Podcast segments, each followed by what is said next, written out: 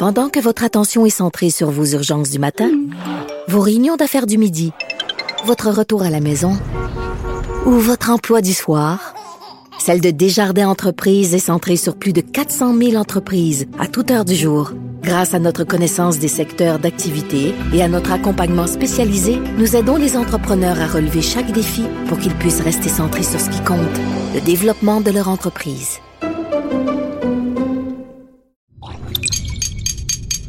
Cube Radio. Il connaît tous les dessous de la politique. L'économie, la santé, le transport. Antoine Robitaille. Là-haut sur la colline. Cube Radio. Bon vendredi quand même. Aujourd'hui, à la haut sur la colline de retour en studio, Manon Massé, co-porte-parole de Québec solidaire, est avec nous pour discuter de la fin ou pas de cette étrange session parlementaire. Elle nous explique aussi sa position sur les hausses de salaire différenciées pour les préposés aux bénéficiaires et sa demande d'une hausse du salaire minimum. Ensuite, notre compteur Jean-François Gibault nous dit que le gouvernement Legault, avec ses amendements au projet de loi 61 là, sur la relance de l'économie, a tenté à plusieurs endroits de faire indirectement ce qui lui était reproché dans sa version initiale.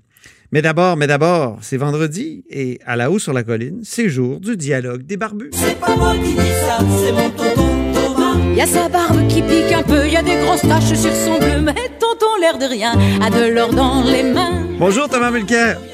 Bonjour Antoine Robitaille, ça va bien? Ben oui, ça va très bien. L'autre barbu du vendredi. Ben oui.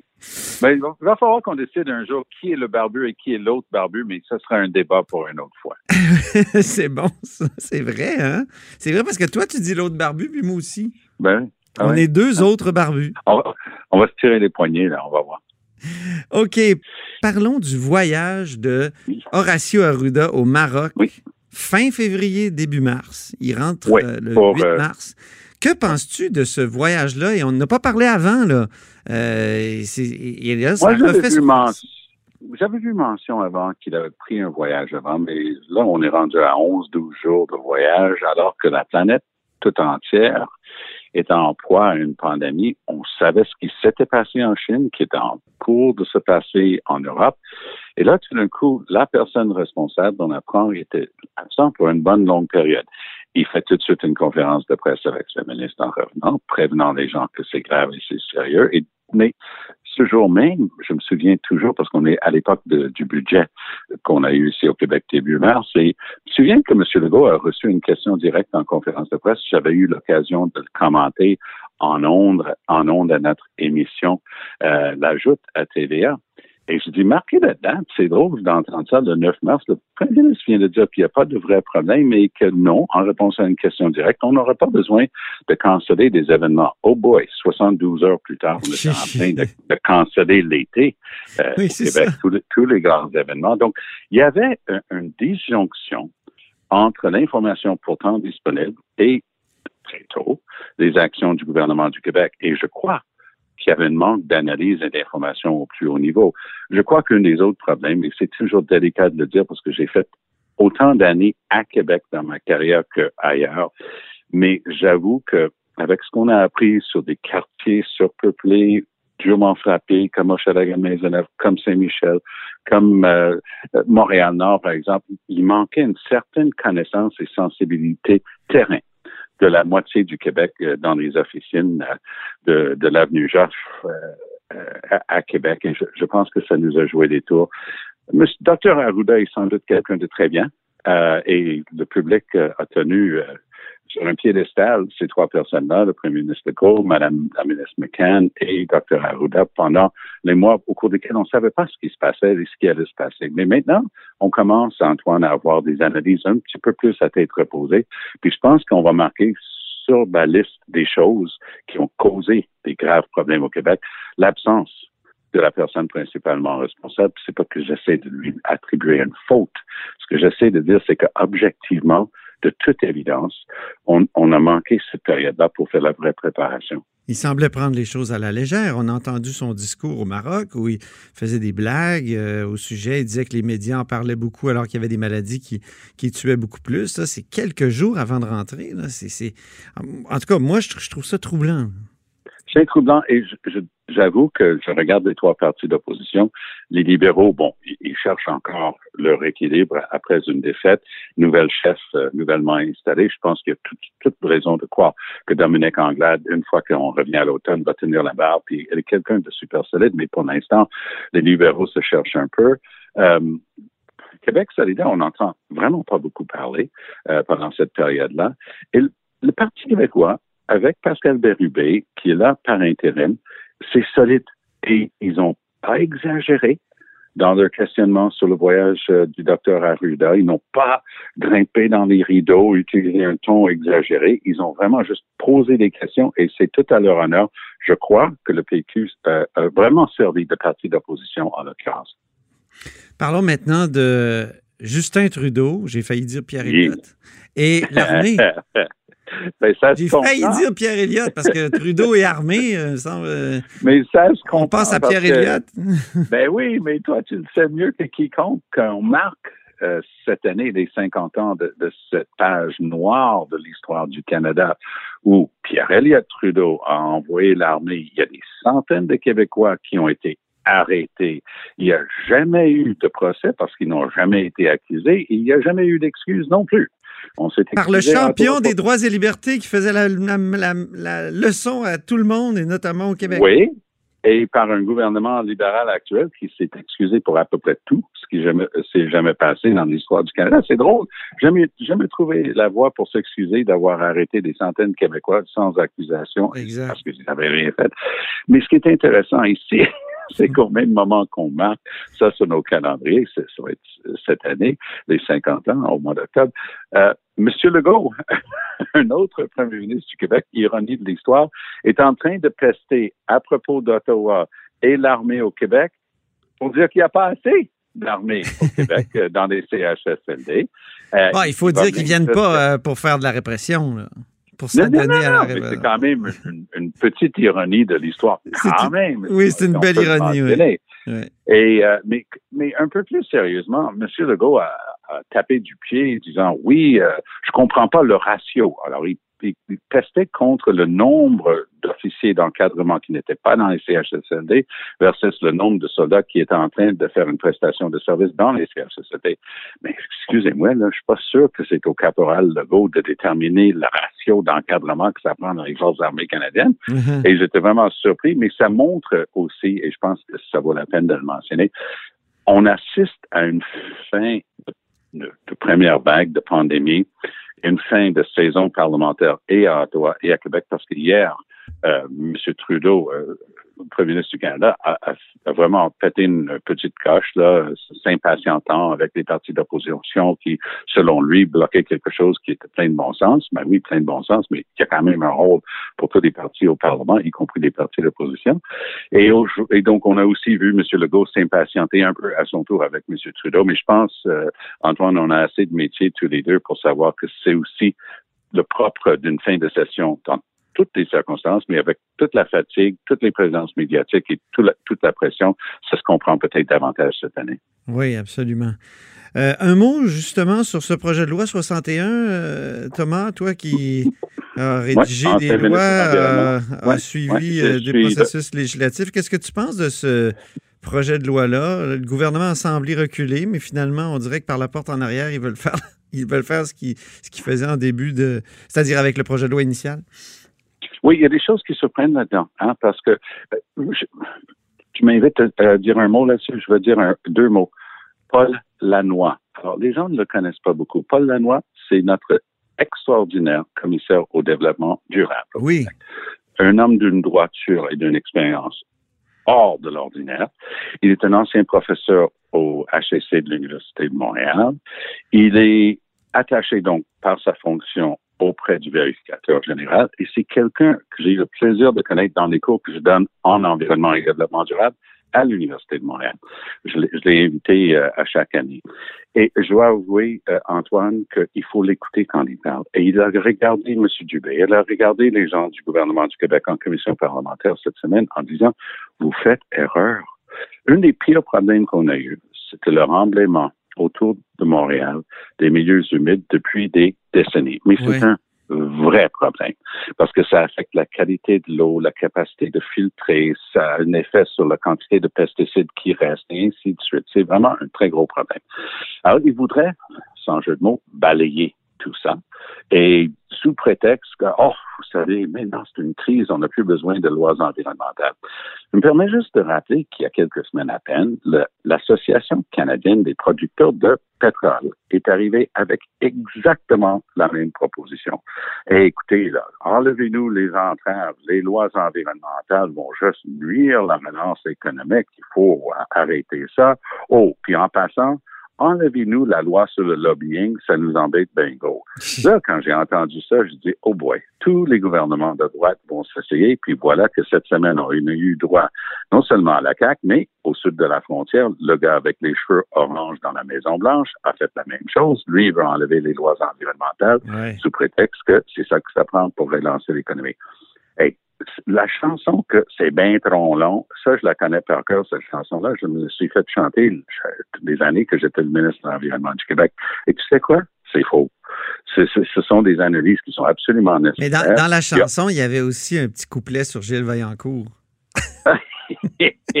ah, ouais, met- mettons. Les milieux euh, humides à Laval que tu as voulu protéger. Exact. Et je me suis battu contre lui là-dessus, mais aussi. Et contre Jean Charest. Lui, il y avait aussi le- la, la fameuse histoire qui a tout, tout ça amené à la commission Charbonneau qui a mis en place des garde-fous contre la corruption et contre la co- collusion.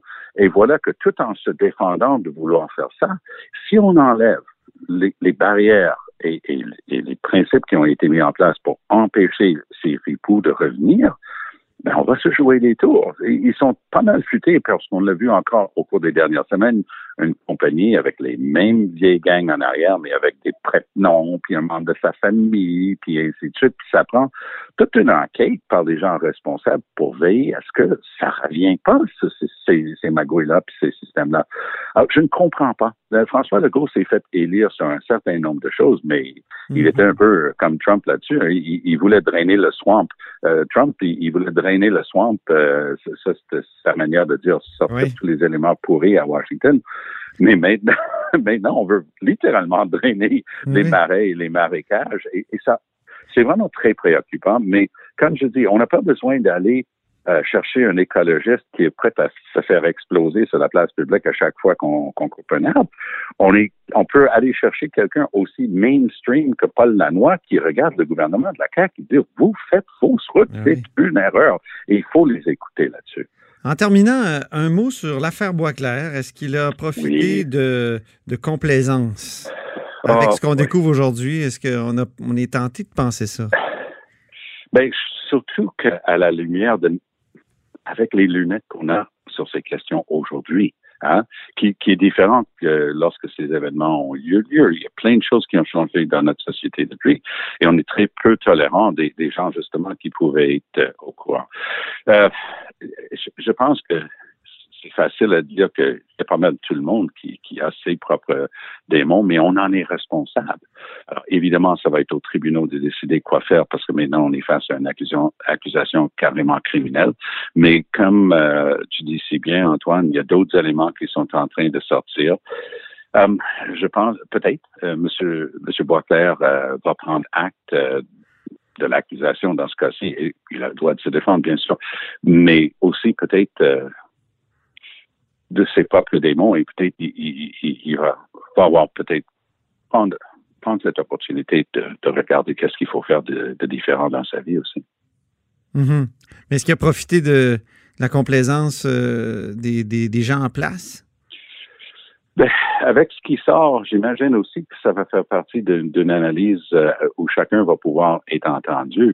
mais il y a des aspects de ce qui sort qui peut donner cette impression-là, effectivement. Bien. Merci beaucoup, euh, Thomas Mulcair, euh, pour ce dialogue des barbus du vendredi, toujours agréable. Il nous en reste juste un, donc euh, on, on va, on, va le préparer particulièrement. ouais.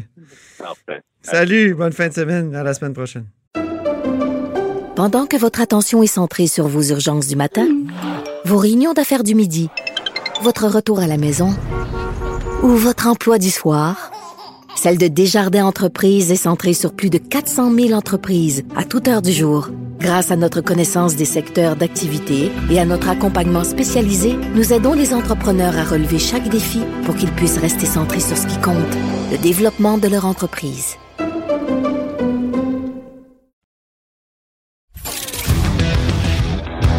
Là-haut sur la colline. Une entrée privilégiée dans le Parlement. Cube Radio. Au bout du fil, euh, il y a Manon Massé de Québec solidaire. Bonjour. Oui, bonjour. Nul autre, que la, nul autre que la co-porte-parole. Euh, donc, est-ce qu'il va y avoir euh, adoption du principe? Au moment où on se parle, là, il est midi 14, puis euh, il y a quand même un suspense. Ben, écoutez, oui, en effet, je pense que là, euh, tout le monde s'est exprimé devant les médias. Euh, nous, on demeure euh, très clair sur euh, l'inex... Voyons, excusez, je commence à être fatigué. Le caractère Le- inacceptable. Mhm. Et voilà, mais c'est exactement là, je m'en donnais. Le caractère inacceptable euh, euh, d'un certain nombre d'articles. Euh, le gouvernement semble nous entendre, mais par exemple, autour de l'article 50, euh, qui était très inquiétante au niveau de la gestion des fonds publics, le gouvernement dit, on vous a écouté, on a retiré l'article 50, mais il a introduit un 50.1 qui, dans les faits, euh, est assez, euh, dire dans d'autres mots, à peu près la même chose. Euh, fait qu'on assiste à une espèce de dialogue de sourds pour le moment, mais j'entends euh, qu'il serait, en tout cas pour nous, je vais parler pour nous, là, les autres partis parleront pour eux, mais pour nous, euh, on le dit très clairement depuis hier, il n'est pas question de mettre à, mal l'environnement, euh, de mettre à mal la démocratie et de mettre à mal, bien sûr, toute la question de la gestion des fonds publics, parce que ça l'a fait déjà mais le, assez mal au le Québec. gouvernement vous répond transport en commun. Il y a plein de projets de transport en commun. Est-ce qu'on a besoin de 61, selon vous, pour accélérer les projets de transport en commun? Mettons la ligne bleue. euh. Il y a Mais- plusieurs étapes. Il y a plusieurs étapes. Et euh, le, dans le fond, le premier ministre a même dit par lui-même hier, vous savez, pandémie ou pas, euh, on l'aurait déposé ce projet de loi-là. Bon, c'était pas exactement ces mots, mais c'était l'esprit de sa prise de parole en point de presse. Alors, ce que ça veut dire, c'est que ça n'a rien à voir avec l'idée euh, qu'on vit une situation de crise et il faut donc accélérer la relance des infrastructures. Moi, je pense qu'il y a plein de projets qui sont déjà sur les tablettes pour cet été. Il y a de la job. Il s'agit que, les que le gouvernement, euh, les gouvernements puissent se mettre en action. On peut pas, on peut pas se permettre, euh, M. Robitaille, de euh, laisser tomber euh, nos chiens de garde puis de se retrouver dans un film qu'on a déjà joué. C'est pas possible, ça. C'est ça. C'est surprenant de voir euh, Sonia Lebel euh, défendre euh, ce projet de loi-là. C'était surprenant, non? Bien, c'est sûr que pour nous, il n'y a rien de rassurant. Pour le barreau du Québec, il n'y avait rien de rassurant. Pour la protectrice du citoyen, il n'y avait rien de rassurant.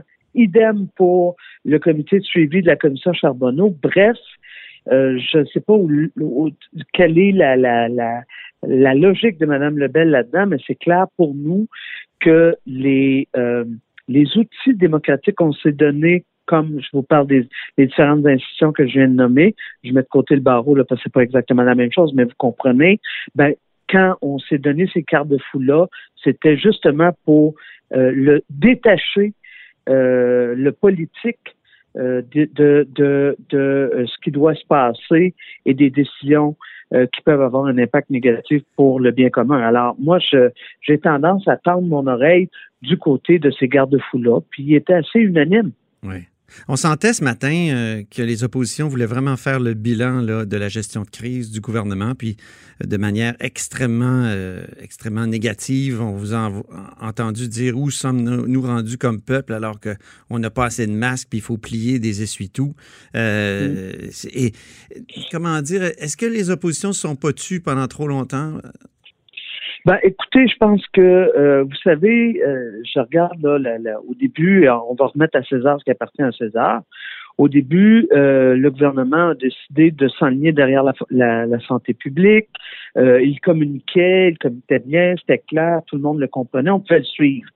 Mais maintenant, on a senti que là, oups, ça s'est mis à dégringoler, puis c'était plus difficile à suivre. Il y avait de la confusion. Euh, et, euh, et donc, ce que ça l'a eu comme impact, à mon sens, c'est que euh, là, les gens ils se disaient, mais tabarnouche, je sais qu'on s'en va avec tout ça, parce que là, euh, les morts euh, s'additionnaient euh, les uns après les autres. Là, après le drame de Aaron, euh, ça s'est pas arrêté là. Oui, Alors, euh, dans ce sens-là, je pense qu'il y a eu des cafouillages. oui. Euh, et euh, si je reprends juste, euh, par exemple, là, euh, je contribue, c'était complètement pété, ça, là, tu sais, je contribue, il y avait des dizaines, euh, des centaines, pardon, euh, de personnes, voire des milliers qui disaient, je, veux, je suis prête à contribuer, euh, oups, toi, tu réponds pas à ce lit, à ceci, Ouais. toi, tu réponds. Et là, oups, les gens qui répondaient, moi, j'en avais dans mon comté, euh, Antoine, qui me téléphonait pour me dire, j'ai donné mon nom, ils m'ont jamais rappelé, ou j'ai donné mon nom, ils m'ont rappelé pour me dire que je passerai une entrevue, j'ai jamais passé. Ouais. Genre d'affaires de même, c'était vraiment un cafouillage. Parmi les cafouillages euh, initiaux, je dirais, est-ce qu'il n'y a pas le voyage du docteur Arruda? Là, on, on apprend qu'il est allé au Maroc 12 jours juste avant la crise. Il est revenu le 8 mars. Alors que. Est-ce qu'il est-ce qu'il n'a pas pris ça à la légère? En, en Ben, partant au Maroc comme ça, c'est un voyage d'agrément, c'est pas juste un voyage professionnel. On sait qu'il est allé dans un, dans un colloque, euh, puis il s'est pas mis en quarantaine en revenant. Donc, euh, il, il contredisait sa- sa- ses, propres, ses propres directives. Est-ce que c'est pas Ben, un cafouillage majeur, ça, au départ de la crise? Ben, écoutez, euh, sincèrement, tu sais, euh, vous savez comment on fonctionne à Québec solidaire, hein? On, on, on est habitué de travailler en équipe. Alors moi, je, suis bien mal placé, honnêtement, pour juger euh, de savoir si il a pris, là, vous me dites, c'est un voyage d'agrément. En partie, s'il a pris ses, en- des- ses vacances au bon moment et tout ça. Je suis pas en mesure de juger ça, je vais être honnête avec vous. Ceci étant dit, euh, moi, pour moi, ce qui a été beaucoup plus problématique, ça a été notre l'incapacité du gouvernement du Québec, euh, par exemple, d'équiper les travailleurs travailleuses de la santé en, en, en, matériel. Ça a été l'incapacité de, de mettre euh, le haut là au déplacement du personnel d'un bâtiment à un autre, d'un établissement à un autre. Ça a été l'incapacité du gouvernement du Québec, parce qu'il met ça sur le dos des syndicats, de dire peu importe, là, moi, je vais les augmenter les salaires des Oui, mais, oui, mais notre médecin en chef, notre médecin en chef, alors qu'il y a un premier cas déclaré ici au Québec, il, est à l'étranger. Est-ce que c'est pas. euh, En tout cas, est-ce que c'est pas déconcertant? Puis quand il revient, il, il, il respecte même pas sa propre euh, directive. Il, il se met pas en quarantaine. Ben, écoutez, je, je- comme je vous dis, là, OK, là, sur vous la êtes pas en question de la quarantaine, Hmm. ben, sur la question de la quarantaine, euh, euh, j'ai aucune espèce d'idée parce que moi, ce que j'ai vu, c'est euh, les points de presse à tous les jours comme vous, etc., etc. Euh, mais je pense qu'il faut aussi, tu sais, euh, c'est un peu ce que je disais aussi au point de presse ce matin, tu sais, au début, on se sentait que le premier ministre était clairement euh, derrière la santé publique. Tranquillement, on a vu apparaître plus des points de presse politiques euh, jusqu'à, je dirais, à l'apogée avant-hier, où là, le petit- le- la petite messe quotidienne euh, a été plus tournée vers le projet de loi 61 que vers la, la gestion de la pandémie. Fait que c'est- comme, il y a quelque chose là-dedans, et ce matin, je demandé au premier ministre, justement, euh, que- comment, qu'est-ce qu'il va faire? Qu'est-ce Ouais. qu'il retient de cette expérience-là qu'on ne fera pas pareil pour Ben, la il vous a répondu un peu. Il faut hausser les salaires. Oui, c'est un, dans, dans- dans le, dans le panier de, possibilités. Il a haussé les salaires des préposés aux bénéficiaires. Puis il vous a reposé la question est-ce que vous êtes d'accord, vous, de, hausser les salaires juste pour les préposés aux bénéficiaires, de, de faire comme une exception euh, pour, pour eux et elles surtout, euh, parce que parce que ce, que les syndicats réclament toujours, c'est une hausse euh, mur à mur, tout le monde en même temps. Euh, notamment la CSN, sont venus le dire ici à l'Assemblée nationale au, au- cet automne. Vous, là, quelle est votre position? C'est vrai que vous ne répondez Mais, pas à cette question. Ben, non, ben c'est complètement fou. J'ai répondu à peu près 20 fois. Peut-être que vous n'aimez pas ma réponse, mais j'ai répondu. Québec solidaire, là, il n'est pas en défaveur d'une augmentation différenciée. Ce qu'on dit juste, il faut que ce soit négocié. Ceci étant dit... Euh, Mais ceux qui négocient sont contre. Mais il faut que ce soit négocié. Ben voilà. Mais ceux qui négocient du, du côté du- des, des syndicats sont contre. Je sais, ils sont Non. venus nous le dire ici à l'Assemblée nationale à part- dès, dès le Euh, mois d'octobre, je pense. M- Monsieur Robitaille, regardez du, côté- du côté de la Colombie-Britannique. Quand la, euh, la directrice en chef de la santé publique, parce que dans son cas, c'est elle qui a décrété ça, l'augmentation du salaire des préposés qui étaient dans le privé, puis elle les a rapatriés sur le giron du public. Euh, pourtant, ils sont syndiqués là-bas aussi, là. Pourtant, ils ont le même type de syndicat, là, de- de- dans le centre de, de, de demande. Il n'y a, personne qui a dit que ça n'avait pas de maudit bon sens. Mhm. Ceci étant dit, ce que la crise nous a aussi révélé, et ça aussi, vous allez le reconnaître, c'est que dans le fond, là, au niveau de, des, des jobs euh, qui ont été qualifiés de jobs essentiels durant cette, pandémie-là, Mhm. euh, Puis là, on parle beaucoup des préposés, mais il y a aussi les auxiliaires infirmières, les auxiliaires familiales, les travailleuses sociales. Euh, puis voyez-vous, je mets tout ça au féminin, là, c'est pas pour rien. Alors moi, que on, on veut que les syndicats veulent rétablir l'injustice historique euh, sur le salaire des femmes, j'ai rien contre ça. Mais ceci étant dit, pense pas que le gouvernement peut continuer à mettre ça sur le dos des employés syndiqués. Colin, y aller au front avec euh, des, des, des euh, Scott Towel comme masque pour prendre soin du monde. Là. Ouais. Hein? Oui, mais donc, euh, donc si, si- des salaires différenciés, vous êtes d'accord? Ça, je Oui, ça. ben, ben, oui, ben, absolument. Puis on, ça fait longtemps qu'on le dit. OK. Euh, puis l'autre bout, là, quand, quand on dit la. Donc, vous appuyez euh, le gouvernement là-dessus? Moi, ce que je dis, c'est les. On reconnaît tout le monde. OK? Là, faites-moi dire ce que je vais dire. On reconnaît tout le monde. Vous allez le dire. cette oui, oui, oui, mais si vous le sortez de son contexte, là, ça peut euh, juste servir le monde qui veut- qu'on veut que ça serve. Ceci étant dit, la pandémie, tout le monde l'a reconnu, y compris le premier ministre, ça a eu des impacts plus grands sur les femmes. Pourquoi? Parce que c'est des femmes qui sont au front. C'est elles qui étaient dans les services de garde d'urgence euh, qu'on a mis euh, sur pied euh, euh, rapidement.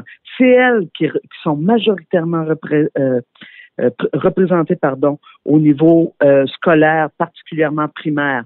Donc, c'est elles qui ont eu à euh, euh, euh, répondre aux impératifs au front de cette pandémie-là. Et là, bien sûr, on, con- on connaît plus les femmes de la santé, les caissières à l'épicerie, que ce soit à pharmacie ou ou, au magasin d'alimentation, c'est aussi des femmes.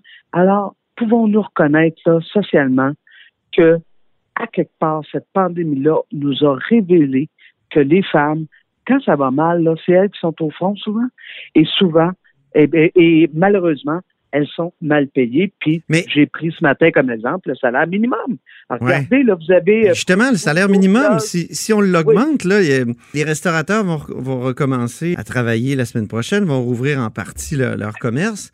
Et les, les- c'est- c'est un commerce où il y a, les marges sont très faibles. Euh, C'est vrai. Est-ce que c'est pas leur donner un coup de jarnac de dire vous allez vous allez payer en, plus le, le monde, euh, euh, on va hausser le salaire minimum, on va être obligé de payer davantage les employés. Ben, vous savez quoi? Premièrement, Québec solidaire a toujours dit qu'il euh, accompagnerait cette transition-là du salaire minimum, hein, parce qu'en allant, en offrant un meilleur salaire aux gens qui sont à la base de la pyramide des salaires, ce que ça fait, c'est euh, oui, il y a des entreprises qui les payent à ce salaire-là. Fait qu'on, eux autres, on va les soutenir. Mais moi puis vous, là, Métro puis Provigo, là, l'Oblaz, là, Ouais. qui ont décidé aujourd'hui de retirer la prime, donc de retourner au salaire minimum, minimum, ben, qu'est-ce que ça vient faire? Ces gens-là, les Tim Hortons de ce monde, sont capables de payer des salaires minimums. Et eux, on leur laisserait partager la richesse avec leurs plus bas salariés. Et les gens que vous me nommez, les restaurateurs indépendants, euh, les commerces, etc., euh, on les accompagnerait pour leur permettre euh, de payer, rémunérer leurs salariés Donc, à un salaire de 15 l'heure. Est-ce qu'il n'y a pas une, une limite à, toujours justement prendre les taxes et les impôts des gens pour subventionner des salaires? Il me semble que ça devient à un moment donné malsain de manière Ben, moi- circulairement malsain. Moi, je vous dirais, c'est sûr que quand on parle des dirigeants, des Alain Bellemare de ce monde, euh, quand on parle euh, de, de- du couche-tard, euh, du Cirque du Soleil, ça, je suis 100% d'accord avec vous, où les, les dirigeants font des 3, 4, 500, ben, pas 500, 2, 3, 400 fois le salaire du plus bas salarié. Là, je suis d'accord avec vous, mais qu'on donne un coup de main aux petits commerçants, aux agriculteurs, pour faire en sorte que les, les gens au salaire minimum puissent gagner 15 pièces de l'heure, faire la transition. Et c'est juste bon pour l'économie, M. Robitaille, puisque chaque dollar vital comme celui-là, là, il est toujours investi dans l'économie locale. Fait que le Mais, c'est- restaurateur, mais une c'est trop. vrai, Mais est-ce qu'on s'entend pas pour dire qu'une trop grande hausse, trop rapide du, du salaire minimum, ça peut avoir des effets pervers aussi sur l'économie? Ben, c'est ce qui a toujours empêché les gouvernements les néolibéraux d'augmenter de façon à rendre euh, le 40 heures de travail viable économiquement pour les petits travailleurs travailleuses. C'est l'argument de fond. Mais ceci étant dit, là où ça s'est fait, on a des exemples aux États-Unis, on a même des exemples au Canada. Euh, ça n'a pas été l'héc- l'hécatombe à- annoncé. Alors moi, je pense que euh, c'est un bon moment. Puis en plus, 60% de ces jobs-là, c'est des jobs c'est des femmes qui occupent. Et euh, je pense que c'est plus de 40% c'est des gens qui ont au-dessus de 25 ans. Pourquoi les femmes vont toujours vers des, des- des, euh, emplois où on prend soin des gens? C'est une question philosophique là, que, je, que je me pose, sociologique ou même. euh, Ouais, ben, je, je, je, je, tu sais, philosophiquement ou sociologiquement, ce que j'ai hâte, c'est que les gars aussi y aillent, là. Mais non, je sais. Ouais, mais mais ça change. Moi, j'ai l'impression que ça change, là, mais. A- C'est exactement là que j'allais. C'est-à-dire que si on regarde au niveau, euh, par exemple, euh, des éducateurs et éducatrices en, en, en, en, en petite enfance, euh, si on regarde au niveau des, des enseignants, enseignantes, au niveau des préposés même, euh, je pense qu'il y a quelque chose qui est en train de changer là-dessus. Euh, et c'est pour ça que moi, j'espère et je souhaite profondément qu'on valorise ces emplois-là, puisqu'ils sont euh, l'infrastructure sociale de Mhm. notre société. Oui.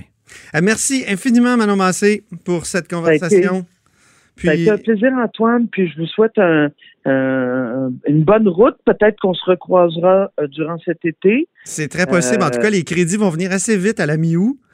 Donc, Ouais. bon repos à vous, puis joyeuse fête nationale. Hey, merci. À toi aussi. Au revoir. Pendant que votre attention est centrée sur vos urgences du matin, vos réunions d'affaires du midi, votre retour à la maison ou votre emploi du soir, celle de Desjardins Entreprises est centrée sur plus de 400 000 entreprises à toute heure du jour. Grâce à notre connaissance des secteurs d'activité et à notre accompagnement spécialisé, nous aidons les entrepreneurs à relever chaque défi pour qu'ils puissent rester centrés sur ce qui compte, le développement de leur entreprise.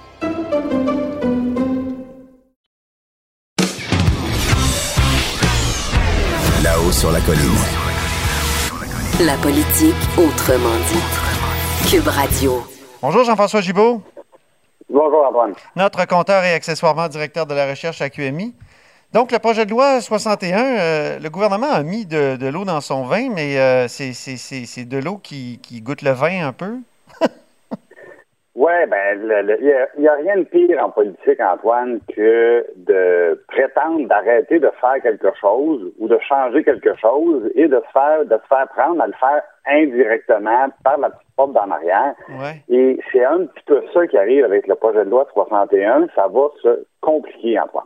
Je donne un exemple. Là, je disais, bon, hier matin, euh, le, le- le président du Conseil du Trésor, M. Dubé, euh, bon, sort en point de presse, il dit, écoutez, j'ai écouté l'opposition, je suis de bonne foi, euh, je dépose un ensemble d'amendements, puis vous allez voir, tu sais, vraiment, on fait un, un bon bout de chemin, dans le fond, dans, dans, dans le sens des, des critiques qu'on nous avait formulées. Bon, très bien. Mais là, évidemment, de se dire, ah, ben, dans les détails. Alors, on regarde les 10 amendements. Là, il dit, on s'est fait beaucoup critiquer sur l'article 50. Pourquoi c'est l'article 50? Essentiellement, c'est l'article qui permettait au gouvernement de euh, déroger aux règles de gestion, notamment dans, dans- dans l'attribution des contrats, ce qu'on appelle euh, euh, couramment un bon vieux contrat sans appel d'offres du gré à gré.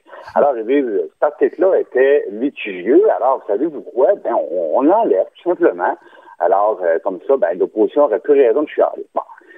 Le problème, premier problème, c'est que des règles qui permettent d'outrepasser donc les la, manière normale de, d'octroyer des contrats, le gouvernement en a déjà, mais dans le cadre de la loi sur l'urgence sanitaire. Donc, ils ont déjà cette souplesse-là. Puis, pour le gouvernement du Québec, la loi 61, c'est un petit peu, dans le fond, c'est un petit peu un doublon, c'est un peu superfétatoire pour les amateurs de, vocabulaire, comme tu dis, Antoine. Mais euh, on dit, on remplace ça par quoi? Par un amendement qui donne un pouvoir équivalent aux villes.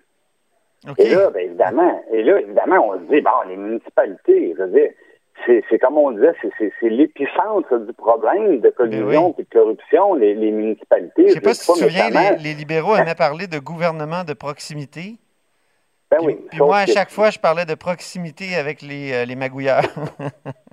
ben, c'est ça. Mais j'ai pas besoin, on n'a pas besoin de se ce qui est, arrivé à Montréal, ce qui est arrivé dans les municipalités du nord de, de, la Couronne. Ben oui, la commission Charbonneau, c'est la démonstration. C'est que c'est là qu'était le problème, surtout. Voilà. Puis c'est des, des institutions souvent qui n'ont pas le même niveau de vérification et de surveillance que le gouvernement du Québec non plus. Donc, c'est un petit peu plus en dessous de radar. Donc, moi, je voyais à matin les municipalités faire des appels à tous sur l'urgence. c'est sûr, c'est sûr. Ils viennent de recevoir le, pouvoir, dans le fond, de faire à peu près ce qu'ils veulent au niveau de la gestion des, de l'argent public. Et là, ils sont très contents. Puis là, ils, essayent de pousser ça dans la gueule de tout le monde. Ben, la, stratégie, je pense, est, est assez grossière.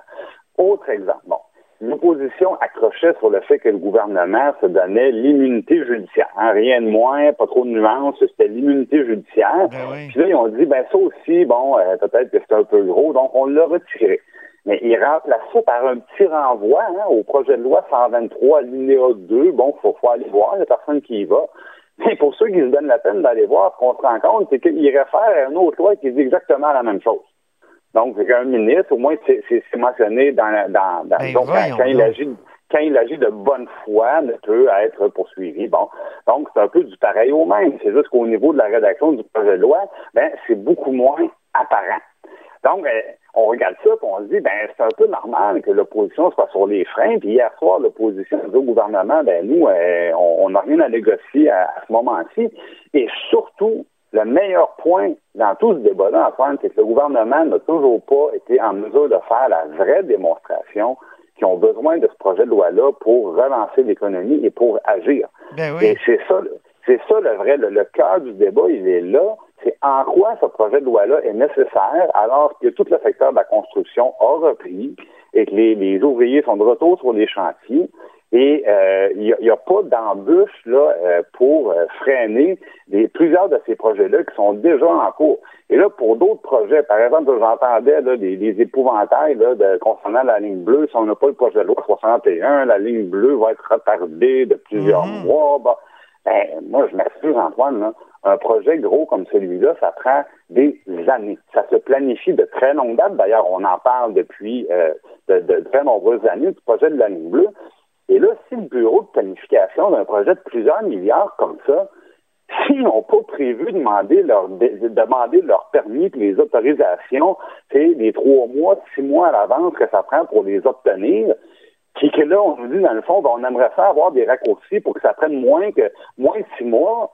Ben, mon Dieu, je veux dire, on a un problème de gestion si on est dans des projets de milliards puis qu'on n'avait pas une planification qui tenait compte des délais pour obtenir ces permis, puis c'est ci, puis c'est ça. Mais là, je t'écoute, euh, je t'écoute, là, Jean-François, puis je me dis, ce projet de loi-là, c'est un prétexte. C'est pas, euh, comment dire, la, la, COVID est un prétexte pour euh, finalement se donner plus de latitude. Ça semble vrai ce que les oppositions disent. Si on n'a pas besoin pour accélérer les projets, accélérer les projets. Ben, c'est-à-dire que dans certains cas, puis là, pensons, je pense que le premier ministre répète, parle beaucoup des maisons des aînés, ouais. ben, euh, il se rend compte, dans le fond, qu'un projet, parce qu'ils ont accéléré ces projets-là, bon, et euh, c'est-à-dire qu'ils ils veulent avoir une échéancier plus courte que ce qui est fait d'habitude. Et là, c'est sûr que quand on n'a rien fait, si on coupe plusieurs périodes de carence, plusieurs délais, plusieurs ouais. euh, démarches pour obtenir des permis, ben, c'est vrai que ça peut aller plus vite. Là, ça, c'est vrai.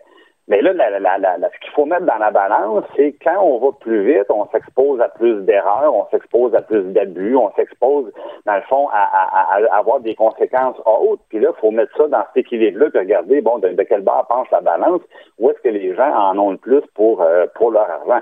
Mais il faudrait vraiment mieux arriver de leur côté, un, à démontrer en quoi c'est vraiment nécessaire, et surtout, surtout, euh, pas, euh, pas déposer, dans le fond, des amendements qui, dans le fond, reviennent à, absolument au même, mais de, façon un petit peu plus subtile, un petit peu plus contournée, euh, parce que ça, évidemment, ça, ça, brise, ça brise la confiance, puis ça, ça attise la méfiance, puis après ça, ben, les, oppositions ont le beau rôle, puis ont le beau jeu de dire non à, à ces affaires-là. Euh, et c'est là qu'on en est aujourd'hui à l'Assemblée euh, nationale. Ça se termine normalement aujourd'hui. Le premier ministre a dit qu'il n'y aurait pas de baillon là-dessus. Euh, ils sont un peu coincés. Ils sont un peu ben coincés aujourd'hui.